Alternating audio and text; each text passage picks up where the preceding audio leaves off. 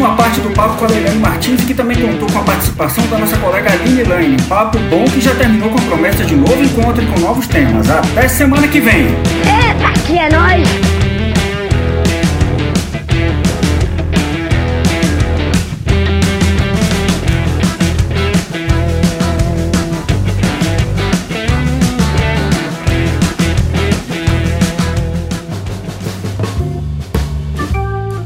As intervenções terapêuticas acontecem a partir de análises funcionais, realizadas pela, pelo analista do comportamento, né?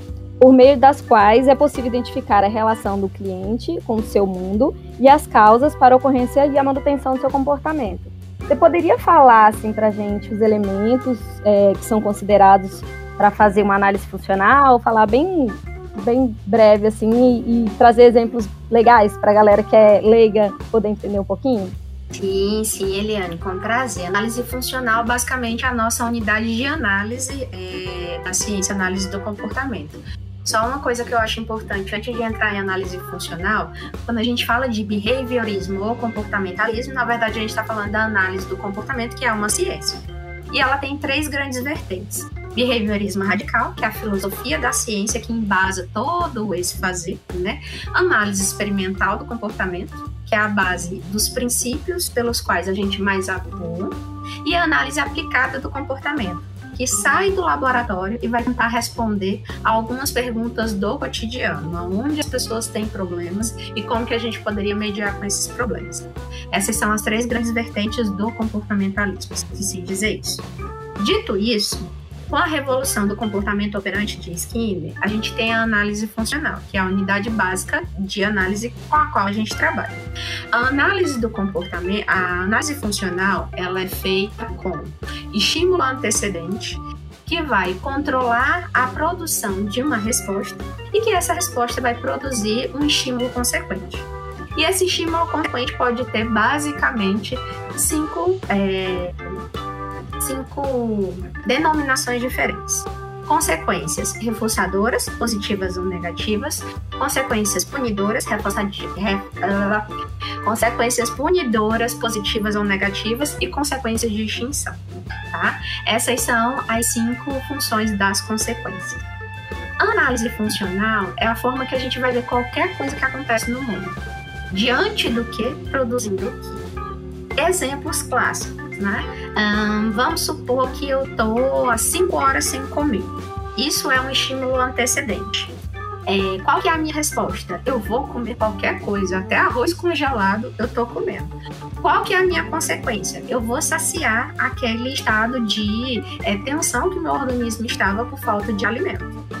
Esse alimento vai ser tanto reforçador positivo, porque ele vai proporcionar com que, diante de um contexto de estar com fome ou de estar sem alimentação por um tempo excessivo, eu vou atrás de comida novamente, e ao mesmo tempo ele atua como reforçador negativo, porque ele vai retirar uma estimulação aversiva que era é, a ausência de comida no meu organismo, que já estava doendo o estômago tecnicamente. Então, isso produziria duas consequências, reforçadora positiva e negativa. Leilane, o que é positivo e negativo? É que reforço positivo é bom e negativo é ruim? Por favor, não cometam esse erro que dói o meu coração. Positivo significa adição, negativo significa retirada. Então, reforço positivo, eu estou adicionando alguma estimulação àquela consequência. Reforço negativo, eu estou retirando alguma estimulação. E nesse caso, eu estou retirando uma estimulação aversiva. Né? Hum, comportamento de estudar é o que eu mais gosto de dar exemplos, né? Se eu tenho uma situação que é, eu já fiz uma graduação, quero fazer uma segunda graduação. Se eu quero fazer uma segunda graduação, me matriculo no curso de psicologia e vou ter consequências, uma consequência lógica é que eu aprenda mais, que eu fique mais feliz por saber mais coisas, que eu consiga compreender meu próprio comportamento, a minha família, os meus amigos. Isso tudo vai ser reforçador positivo porque vai aumentar a probabilidade de você continuar estudando para ter mais conhecimento. Agora, se o contexto for, eu estou trabalhando em uma escola, vamos supor Eliane, estou trabalhando em uma escola, sou pedagoga, mas a escola diz que tem que ter um plus. E eu tenho que fazer psicologia, porque psicologia seria esse plus. Na verdade, o comportamento da Eliane de estudar vai ser um reforçador negativo. Por quê? Vai ser não, vai produzir um reforçador negativo. Por quê? Porque vai estar tá retirando o aversivo da possível demissão dela. Então, o mesmo comportamento, tecnicamente, que eu estou chamando de comportamento para ficar mais compreensível, tecnicamente é uma resposta ou uma classe de respostas, vai produzir diversas consequências. E a depender da consequência, você pode né, configurar como reforço, punição ou extinção. O que mais? Joguem aí um comportamento para que eu faça uma análise funcional. Qualquer um é, participar da, do podcast morrendo de medo e ter o apoio dos amigos. Consequência reforçadora positiva, porque vai perceber que a experiência vai trazer, além de conhecimento, descontração, valorização pessoal, profissional, um, vai confirmar o que sabe, vai aprender mais sobre outros tópicos. Isso tudo entra na categoria de consequência reforçadora positiva e reforçador negativo, que é retirar o aversivo do famoso bichinho de sei lá o que, vou chutar bem longe, Aline, nada a ver com isso, tá? Mas vou chutar bem longe. Insegurança de falar em público. Reforçador negativo. Eu tô eliminando esse aversivo. Me lembrei de um que é maravilhoso, né? Professora, surra, né? Bater. Punição, professora. Claro que é punição. Eu digo claro que não, meus amigos. Depende de contexto. Vamos raciocinar aqui para maiores de 18 anos. Contexto, né? Se você está diante de uma janela quebrada, é, você tem o comportamento de levar uma surra do seu pai e da sua mãe. A consequência é a pior possível, porque vai ser punição positiva. Você vai estar adicionando uma estimulação aversiva corporal para aquela criança, para aquele adolescente ou para qualquer pessoa. Mas diante de outro contexto, de um relacionamento íntimo amoroso, levar uma surra pode ser algo entendido como extremamente reforçador e ainda vai aumentar de frequência, né? Eu não julgo, gente, quem faz práticas de sadomasoquismo, ok, vai ter a frequência de surra aumentada. Então, nenhuma resposta a priori tem uma consequência específica a priori, que é outra coisa que as pessoas têm muita dificuldade de entender. Quando a gente fala que o próprio Skinner fala, nesse aqui, ó, cadê? Ciência e comportamento humano. Maravilhoso, né? Quando o Skinner fala, o comportamento é fluido e evanescente. Aí todo mundo começa a rir. Leilani, fluido, só se for pra tomar banho, né? Porque esse homem vem com esse vocabulário que ninguém aguenta, né? E aí eu falo, olha só como que é fluido. O reforço vai ser de valor temporário. Deixa eu dar um único exemplo para vocês entenderem isso. Eu tô há cinco horas sem comer. A Aline aparece com pão de queijo na minha frente. Eu vou fazer qualquer coisa que a Aline me pedir para obter como consequência esse pão de queijo. Aí vamos pensar que são, nossa gente, já 19 horas. Acabei de comer uma feijoada sexta-feira. Lá se vem a Aline com o mesmo pão de queijo. O pão de queijo agora já é uma estimulação aversiva e agora, do contrário, eu faço qualquer coisa para Aline tirar aquele pão de queijo da minha frente, porque senão eu vou ficar nauseado. Então, naquele momento, aquele pão de queijo é uma estimulação aversiva para mim. O mesmo item para a mesma pessoa. Com operações motivadoras diferentes, ele pode ser um alto valor reforçador ou ele pode ser potencialmente um aversivo. Por isso é que a resposta, o comportamento é fluido e é evanescente. Chocolate não reforça todo mundo, palmada não pune todo mundo, e assim sucessivamente. E aí o pessoal fica, não, professor, mas essa palmada aí é ruim. Aí eu falo, querido, pergunte para alguém que faz a prática sadomasoquista se ele não quer apanhar. É óbvio que ele quer apanhar e aumenta de frequência. Eu vou me dizia, meu filho, meu filho, tu vai ver coisa, tu vai ver coisa. Gente, eu até me distraí aqui, perdi, era a minha pergunta. Foi mal. Tadinha, Luísa, volta. Eu vi, tomou silêncio aqui. A, a, a Leilani terminou de falar e ficou todo mundo, né? E aí, Luísa, é, Aí eu digo assim, aqueles três minutos do cálculo da Nazaré Tedesco, né? Olha, talvez a não seja uma ideia ruim. É isso, é isso. Essa parte tem censura, tá? Maior de 18 anos. As terapias contextuais, é, conhecidas como terapias da terceira onda, tais como a terapia de aceitação e compromisso, a psicoterapia analítica funcional e a terapia comportamental dialética, parecem trazer uma nova roupagem para a análise do comportamento. É, você poderia explicar para gente quais são as principais diferenças em relação ao modelo proposto inicialmente por Skinner? E se pudesse falar um pouquinho é, de cada uma da, assim, das terapias principais da terceira onda? Perfeito. A pergunta muito pertinente é essa. Primeira onda, segunda onda e terceira onda, né? Quanta onda, Leilani? Quanto surf aí? Pois é, vamos lá. Primeira onda, terapias de modificação do comportamento. O que é que eram essas terapias? Eram aqueles princípios básicos, que é desse livro aqui do tradicional da gente, Moreira e Medeiros, né? é, punição positiva e negativa, reforço positivo e negativo e extinção, aplicados de algum modo ou ao laboratório ou ao cotidiano, mas com uma tradução bem literal do laboratório. Sem perceber, por exemplo, que entre extinção e punição negativa, extinção sempre. Por quê? Porque a punição tem três coisinhas que a gente não quer no combo: subprodutos emocionais, não ensinam comportamentos alternativos e, além disso, é, tem um efeito muito deletério com relação a outros comportamentos. Porque quando a pessoa é punida, ela coloca em uma categoria de abstração muito mais comportamentos do que o que efetivamente foi punido. Essas são as razões pelas quais a gente não deveria punir ninguém. Né? Punição só sinaliza o que você não deveria fazer. Em nenhum momento a punição ensina outro comportamento alternativo. Isso é uma coisa. É... essa era a terapia inicial, a terapia de modificação do comportamento lá por volta de 1900 e alguma coisa, primeiros teóricos que estavam no laboratório, né, da vertente de Skinner, e tentavam entender o comportamento é, humano e não humano. Essa era a primeira terapia. Funcionava? Funcionava, mas tinha algum, algumas limitações, principalmente com relação à prática clínica do psicólogo. Terapias de segunda onda, terapias cognitivo-comportamentais vem a revolução cognitiva, e aí o professor Júlio deve ter falado muito mais sobre isso do que eu, né? Que são as terapias que vão mesclar é, a compreensão da cognitiva, entendendo que a mente vai determinar muitos processos com algumas técnicas comportamentais que produziam a famosa modificação de comportamento. Então, a gente tem atrelado à visão da análise do comportamento, da modificação do comportamento, alguma forma de mediar com a terapia cognitiva, e surge a terapia cognitivo-comportamental.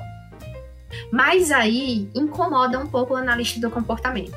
Porque apesar de a gente nutrir um respeito muito grande pela TCC, a gente sabe que são primas, não conseguem ser irmãs a matriz é, de base filosófica é completamente diferente. E daí vem a terapia de terceira onda ou de terceira geração, que seria a aplicação dos princípios básicos da análise do comportamento de uma forma adaptada ao contexto clínico, que tinha muito mais questões além da pura e simples transposição da teoria. Então vem a FAP, a ACT, a DBT, falando um pouco tudo sobre isso. Vou pegar o exemplo da FAP, que é o que me é mais próximo, né? eu pratico mais em psicoterapia clínica. Behaviorismo radical tem alguns princípios que são muito claros, né? A primeira coisa, nós não compreendemos o ser humano como dualista, o ser humano é monista. E o que é que é um ser humano dualista, Leilani? Divisão clássica corpo e mente. A mente determina as ações do corpo para análise do comportamento, nada disso é possível. O homem é o que é e se relaciona com o meio, seja o meio ambiente externo ou o meio interno, tanto faz. Quando ele se comporta, ele obtém consequências, e essas consequências vão atuar sobre a seleção das outras respostas em conjunto, para torná-las mais prováveis ou não. Então, o behaviorismo radical é a raiz da FAP. Né? Leilane, mas a cognitivo também usa FAP, usa, mas para a interpretação, agora eu uso, Alexandre, para a interpretação deles, mentalista da história. Não é porque existe uma ferramenta que a gente só vai usar de uma forma, a gente pode usar de outras formas também. E aí a gente observa que na FAP ocorre uma junção dos princípios do behaviorismo radical que foram né, alimentados pelo comportamento operante do Skinner, juntamente com a visão um pouco mais completa de clínica, quando eles vêm com os comportamentos clinicamente relevantes, né? Você poder olhar em consultório comportamentos do cliente e do terapeuta que se relacionam é uma coisa fantástica. Né? Que não foi preconizada lá na modificação do comportamento na primeira onda foi um fruto da terceira onda. Então, olhar o comportamento clinicamente relevante 1, que tecnicamente é o comportamento problema, ver aquilo acontecendo em sessão, que é levemente parecido com o que acontece no cotidiano, é maravilhoso, porque o terapeuta atua ali. Ele não atua sobre uma descrição do comportamento que ocorre fora. O mesmo problema acontece ali, o mesmo BO acontece em sessão. E aí o terapeuta consegue atuar naquele momento que o problema ocorre.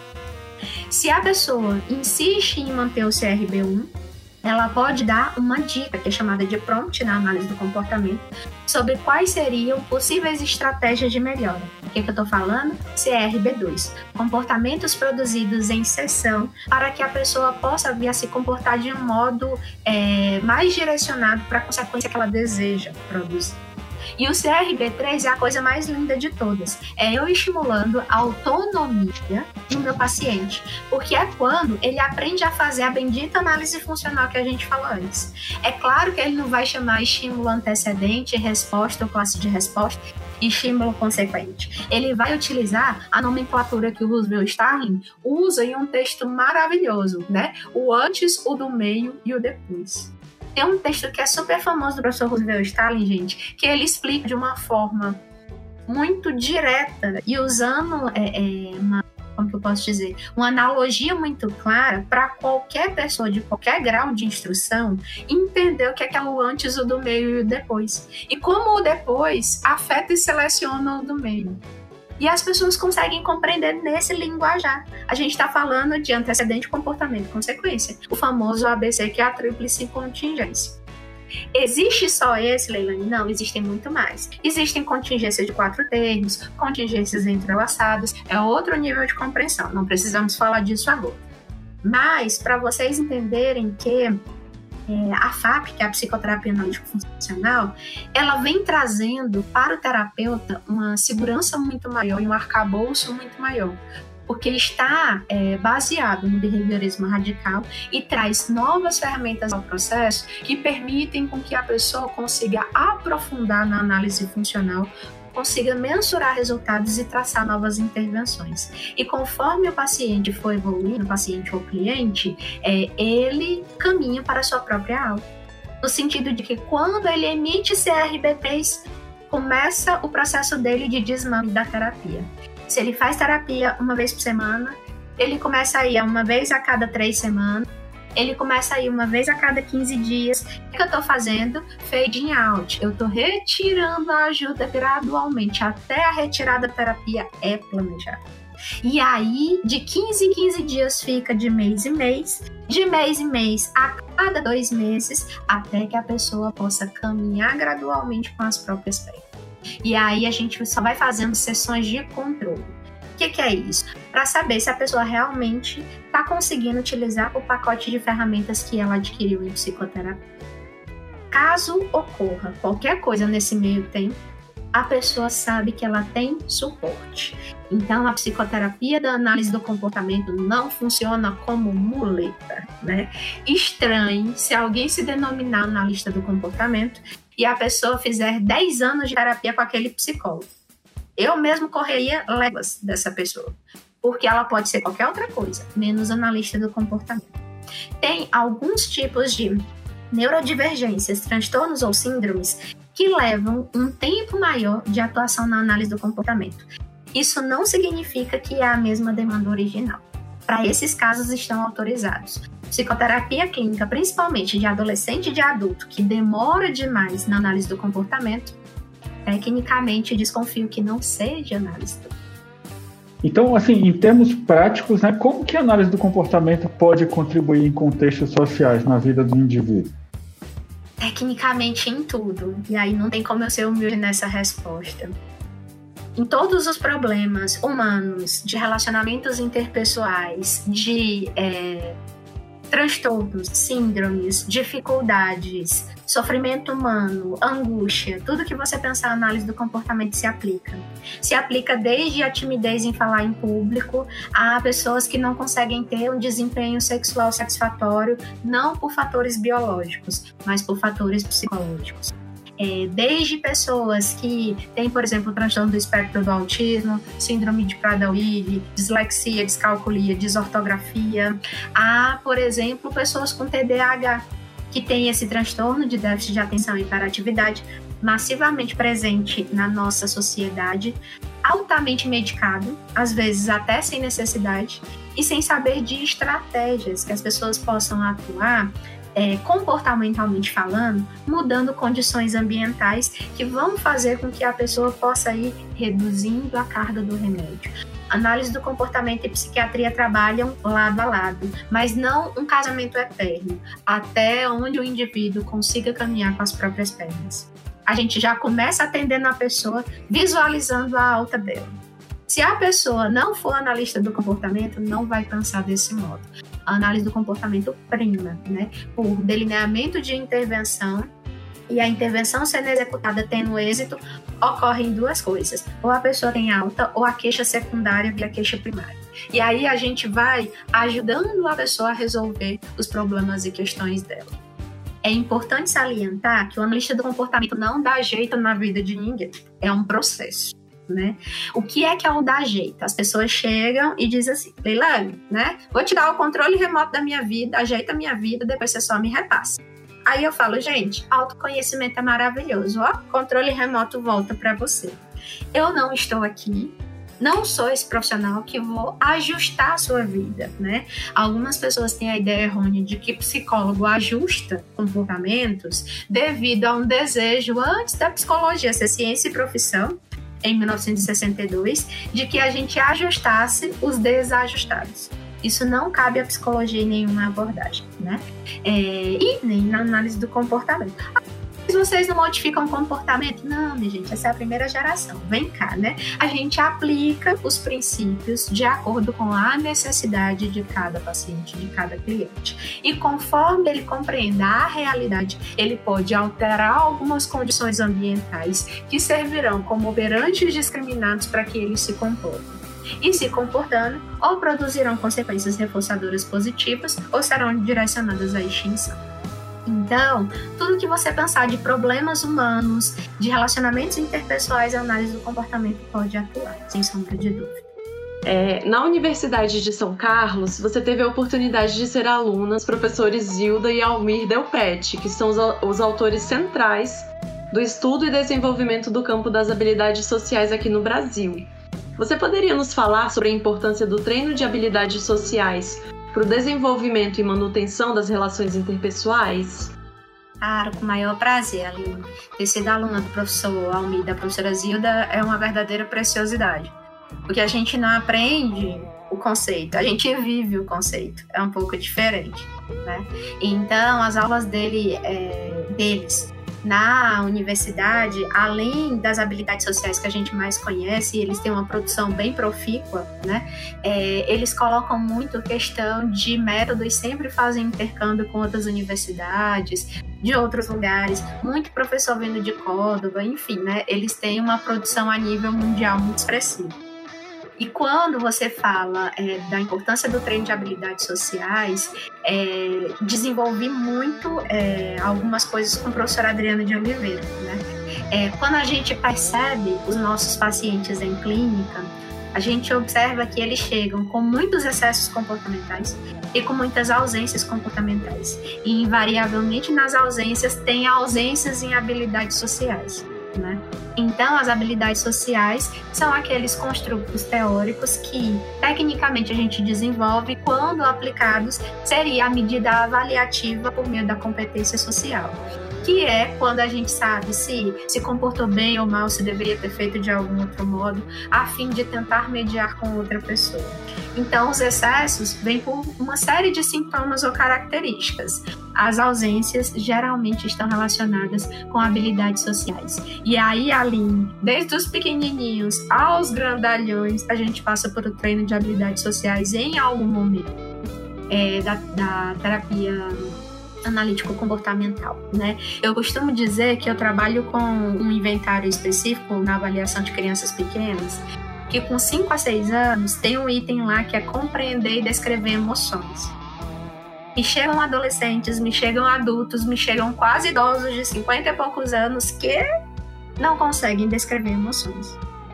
Me chega uma pessoa falando assim, e aí, Leilani, meu chefe falou A, B, C, D, e eu fiquei sem sentir nada. Aí eu digo que você não sentiu nada, não. Só meu coração que deu uma palpitadinha aqui, aham. Será que você não tá com raiva? Aí a pessoa, não, mas eu não senti foi nada. Eu queria que aquela pessoa explodisse. Eu, ah tá. Você queria que aquela pessoa explodisse. E isso não é raiva. Para um aluno de psicologia, é quase intuitivo saber que isso é um, um sinal de raiva. Mas para uma pessoa que nunca teve descrito o que é emoção, quais são as emoções, em qual contexto você vivencia as emoções, é algo que não é intuitivo. E aí cabe a nós, enquanto futuros profissionais, no caso vocês, é, tentar mediar essa aquisição comportamental, porque realmente se trata de uma aquisição uma vez que essa pessoa nunca teve contato com esse conteúdo. E parece então, temos ser que uma passar coisa. por todas elas.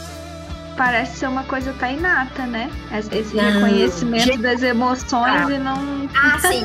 O reconhecimento das emoções vem no É. combo, exatamente. Seis emoções básicas. Alegria, tristeza, e aí eu vou me lembrar de psicologia social com você, Luísa. Alegria, tristeza, surpresa, nojo, raiva e medo. Viemos é, predeterminados geneticamente para identificarmos essas expressões emocionais e interpretar esses contextos. As demais emoções são o cruzamento de duas ou mais dessas primárias que a gente viu.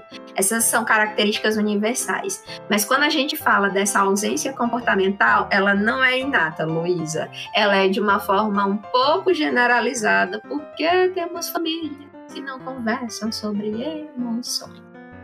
Infelizmente. E aí cabe ao papel do psicólogo esclarecer isso.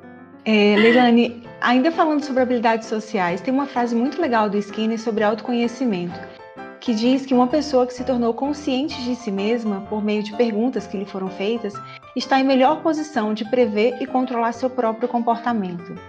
Nessa perspectiva, como o autoconhecimento pode contribuir para que possamos agir de forma mais assertiva? Em tudo e em qualquer coisa. A depender de qualquer problema que você tenha, a nível de relacionamento interpessoal, até problemas que você considera individuais seus, né? Vou primeiro para o relacionamento interpessoal para falar de assertividade, depois eu volto para um exemplo, por exemplo, com álcool ou comida. Esses são os melhores para explicar o autocontrole com relação a si mesmo. Comportamentos. Comportamentos vão vir em função de algo, né? Quando a gente pensa em alguma intenção, a análise do comportamento não entende intenção como motivação, mas intenção como função. Qual é a função daquele comportamento? Qual que é a consequência que ele produz, né? Se eu tenho, digamos, um chefe, vamos botar a Luísa como minha chefe. Luísa é minha chefe. Luísa disse que eu teria uma semana para fazer qualquer coisa e que na sexta-feira eu entregaria o trabalho para ela. Aí vem Luísa e fala: Leilani, segunda-feira, tudo bom? Recebeu a planilha? Falei: recebi. E aí, já preencheu? Tô preenchendo, tô preenchendo coisa lá. Na terça, Luísa passa na frente da minha. E aí, deu certo a planilha, entrou. Entrei, ó, já tô aqui na terceira coluna aqui, já tô fazendo as coisas. Não fiz nada. Na quarta, na quinta, na sexta, Luísa perde a paciência comigo. E ela chega na minha mesa, bate e diz: Leilani, você tem uma hora para me entregar o trabalho na minha mesa. Se você não me entregar, você tá demitida, pode passar no RH. O que que acontece naquele momento? Eu paro tudo que eu tô fazendo, vou lá e trabalho. Luísa acabou de me, de me punir. E qual é o perigo? Ela ainda vai ser reforçada. O que, que eu tô ensinando para ela? Que eu só funciono na base de punição. Se ela for modelar o meu comportamento segunda, terça, quarta e quinta, ela não vai ter o que deseja. Agora, se ela me pune, em uma hora eu entrego a planilha para ela. Conclusão: o que é que o reforço faz? Estereotipa comportamento. Luísa, a partir de então, vai ser uma chefe punidora para todo sempre, com relação à minha pessoa. O que é que é, uma comunicação assertiva produziria? Um líder que não fosse punitivo. Luísa me pede o trabalho segunda, eu não faço. Luísa percebeu que eu não fiz segunda, na terça ela me chama na sala dela, em reservado. Aí Luísa fala: Leilane, você trabalha quanto tempo aqui? Ah, cinco anos. Você gosta de trabalhar aqui? Gosto. Você tem as condições de trabalho? Tenho. Você sabe qual que é a sua tarefa? Sei, você me enviou. Me explica por que, que você ainda não tá fazendo a, a tarefa comigo. Conversa assertiva do chefe para com o colaborador. Ah, é porque eu ainda não consegui. Ah, é porque o link não funcionou. Vamos abrir aqui do meu computador? Me mostra como que você vai alterar. Eu tô o quê? Eu tô modelando sem ser agressiva. Eu chamei a Luísa, eu não constrangi a Luísa, quer dizer, a Luísa me chamou, no caso é o contrário. A Luísa me chamou, ela não me constrange em nenhum lugar. E ela me mostra o que, é que eu preciso fazer. Isso é o que a assertividade produz. Você dizer o que você precisa dizer sem uma vírgula a mais ou sem uma vírgula a menos. Porque se você coloca uma vírgula a mais, vírgula, a comunicação já passa a ser levemente agressiva. Se a Luísa não diz nada, pega o meu trabalho e faz por mim, ela acabou de me dar o passaporte para ela ser passiva a vida inteira. E vai ser a chefe sobrecarregada. Ela nunca vai ter tempo de nada, ela não vai descansar final de semana, e eu vou ser uma colaboradora que ganha o meu dinheiro sem fazer nada. Isso é extremamente problemático dentro de uma organização.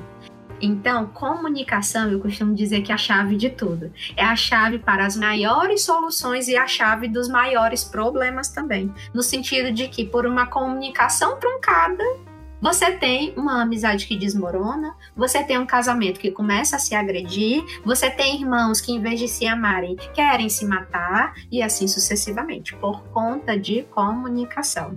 Quer ver um exemplo mais, mais claro de como a assertividade como as habilidades sociais são necessárias, e depois eu volto para o exemplo que eu tenho que falar de autocontrole.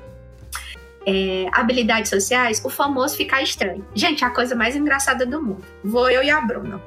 Bruna passou por mim, eu tô aqui. Bruna todo dia de manhã me dá bom dia. Vamos supor que eu não escutei por alguma coisa. A Bruna fala, Leila, bom dia. E eu tô olhando para cima.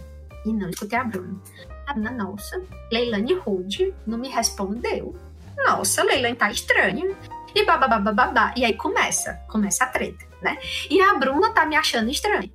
Aí quando dá na hora do almoço, a Bruna sempre vinha me chamar para almoçar. A Bruna vai almoçar sozinha. Me chama para almoçar. Aí agora eu começo a dizer: Nossa, Bruna tá tão estranha. O que tá acontecendo? Que comportamento rude. Vou encontrar com ela na fila do almoço. Ô, oh, Bruna, tudo bom? Bruna finge que nem me conhece, tá nem me escutando, fingiu demência, né? Conclusão. Se são duas pessoas muito próximas e muito abertas, vai ter o quê? DR, discussão de relacionamento. Ou Bruna chega para mim ou eu vou chegar para Bruna. Te fiz alguma coisa? Fui indelicada com você? Por que, que você tá estranho comigo? Sem alterar tom de voz. E aí a gente vai descobrir que, e vai cair na gargalhada, que uma tava pensando que a outra tava esquisita e reagiu. E assim a gente tem uma treta formada. Ao passo que, se essas pessoas não dialogam entre si, essas pessoas se afastam. E aí, qual é o motivo? Nada, nenhum. Eis o problema. Alguém caiu. Tá, então, só para vocês perceberem que é, os relacionamentos interpessoais são a fonte, né, de muitos afetos e de muitos desafetos também. E comunicação é surrealmente importante. Quanto melhor você se comunica, maior probabilidade de ser reforçado você tem. Quanto pior você se comunica, você tem maior probabilidade de ser punido ou de punir alguém desnecessariamente. E comunicar bem não significa oratória. Comunicar bem é aprender a pedir algo, aprender a recusar algo, aprender a fazer elogio, aprender a receber elogio, aprender a ouvir uma crítica, aprender a fazer uma crítica. Tudo isso se trata de habilidades sociais de comunicação. E conforme isso vai sendo exercido na vida, é, a gente observa que as pessoas têm maior oportunidade de serem assertivas, dizendo o que precisa ser dito sem ser o super sincero com ninguém, sem agredir, que seria uma comunicação agressiva, ou dando pano para alguém fazendo o trabalho de outra pessoa, que seria uma atitude passiva no sentido de que a pessoa se anula para beneficiar o outro de algum modo. Exemplo individual. Autoconhecimento é importante para autocontrole. Vamos supor que eu esteja viciada em fast food.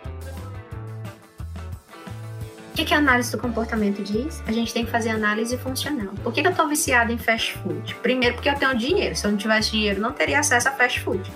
Segundo, eu não tenho outra alimentação disponível. Se eu não tenho um DRA, um reforçamento diferencial de comportamentos alternativos, eu não vou mudar minha preferência. O fast food vai ser a melhor solução. Que, é que a psicoterapia vai sugerir? Você vai fazer um combo de outras alimentações que você gosta que já vão ficar preparadas, pré-prontas, para que você possa concorrer no momento da fome com o iFood ou com o próprio fast food, né? Perfeito. Então, lá se vai eu ao mercado, tudo isso é custo de resposta.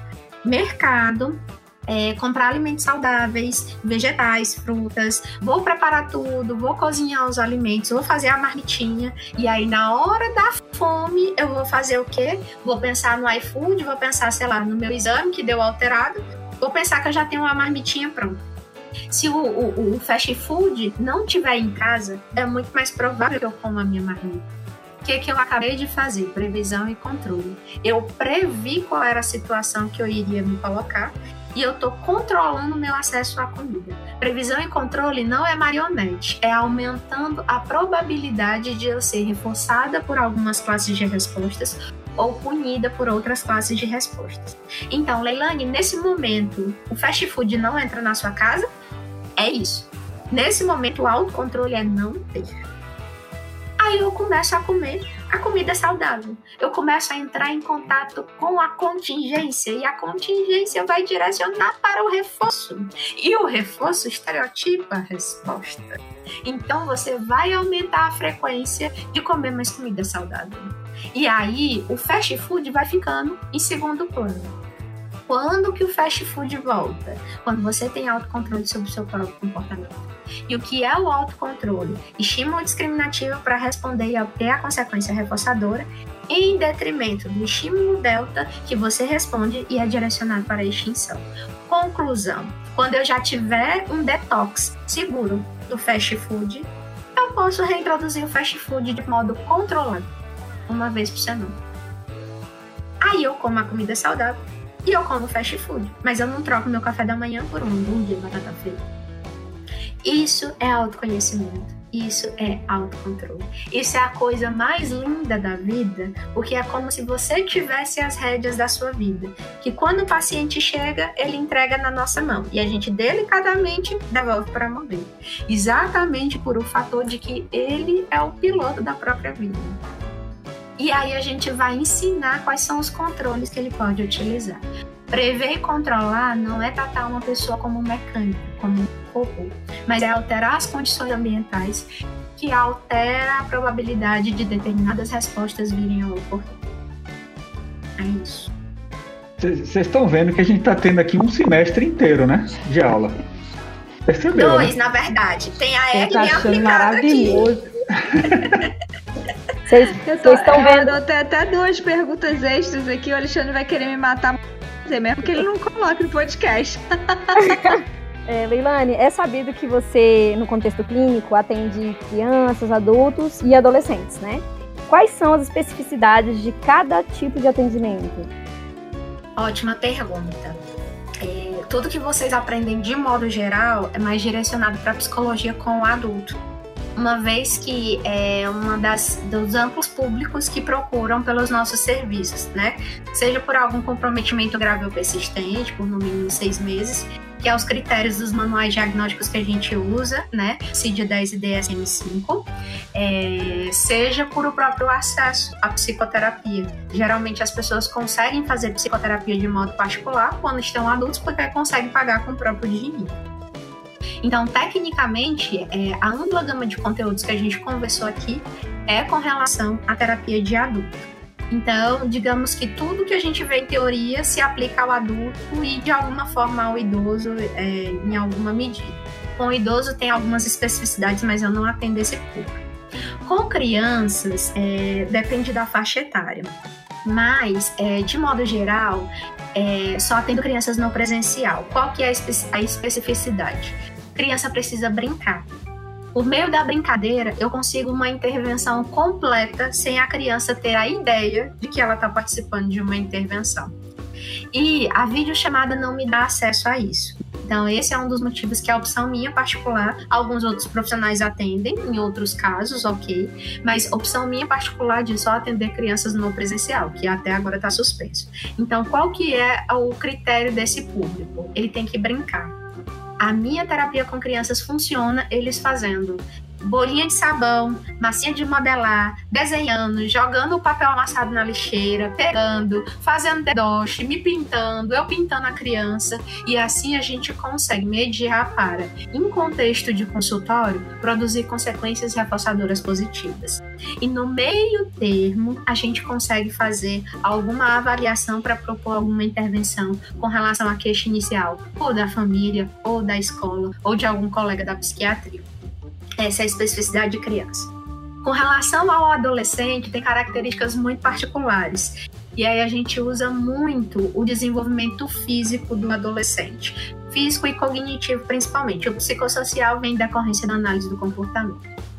Por que, Leilani? Porque é uma pessoa que está no meio termo. Não fica tão feliz quanto criança brincando, ao mesmo tempo que não é adulto o suficiente para entender alguns conceitos abstratos. Então, com o adolescente, qual que é a melhor estratégia? Você tem que descobrir um menu de reforçadores com ele, de acordo, tecnicamente, com qualquer faixa etária que você atenda, mas especialmente com o adolescente. Porque se você acessa o que é reforçador para ele, você conversa qualquer assunto com um adolescente, né? Eu atendo adolescentes, atendo demandas muito específicas, às vezes até pesadas, quando a gente passa algum tipo de atividade para eles aprenderem a manejar algumas condições ambientais. Tem adulto que não tem a aplicação de um adolescente, por incrível que possa parecer, adolescente às vezes é adeso, se você descobre qual reforçador correto para atuar com ele em sessão. E aí é muito engraçado, porque o adolescente se diverte com você. Eu tenho um adolescente em específico que eu tô atendendo agora, que a demanda dele é escolar XYZ e que o menu de reforçamento dele é baseado em um triângulo amoroso. E o que ele não conversa com ninguém, ele conversa em terapia. Então, eu tinha um, um adolescente que via de forma não regular a terapia e eu tenho um adolescente que agora espera os minutos contados para entrar em sessão. Porque ele quer conversar sobre o triângulo amoroso e quer saber qual é a opinião da doutora. Doutora, quando acontece X, significa o quê? Eu não sei o que, é que acontece. Aí eu falo, vamos analisar as opções. Aí eu dou um leque de opções para ele. Eu acho que é essa. Aí eu falo, será? Vamos ver como que isso vai se desenrolar. E aí a gente começa a fazer o quê? Previsão e controle antes da ação acontecer, antes do contexto acontecer, eu já estou colocando possíveis alternativas e as consequências das respostas que ele vai emitir. Ele fica em uma melhor posição de escolher, dar match entre o adolescente e o terapeuta. É isso que acontece. Então, tecnicamente, com a criança e com o adolescente, eu tenho muito mais proximidade e liberdade. Que o adulto não permite, tecnicamente, por uma barreira social, né? Tecnicamente, uma habilidade social. Mas, conforme o nível de comprometimento apareça, mais o paciente se vincula ao terapeuta né?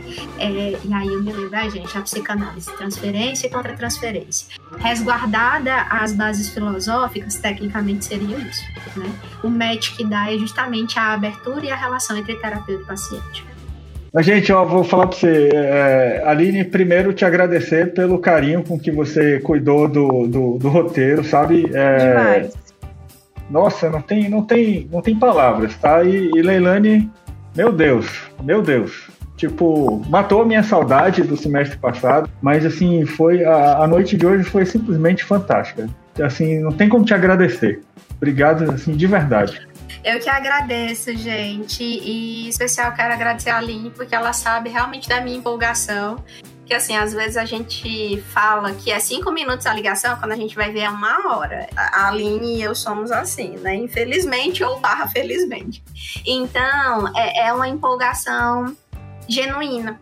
Você sabe que é genuíno porque passa do tempo, tipo hoje, né? Então, é, é, é um prazer poder estar trazendo é, o, que, o que me é mais familiar para vocês e, de alguma forma, contribuir para que isso chegue para outras pessoas.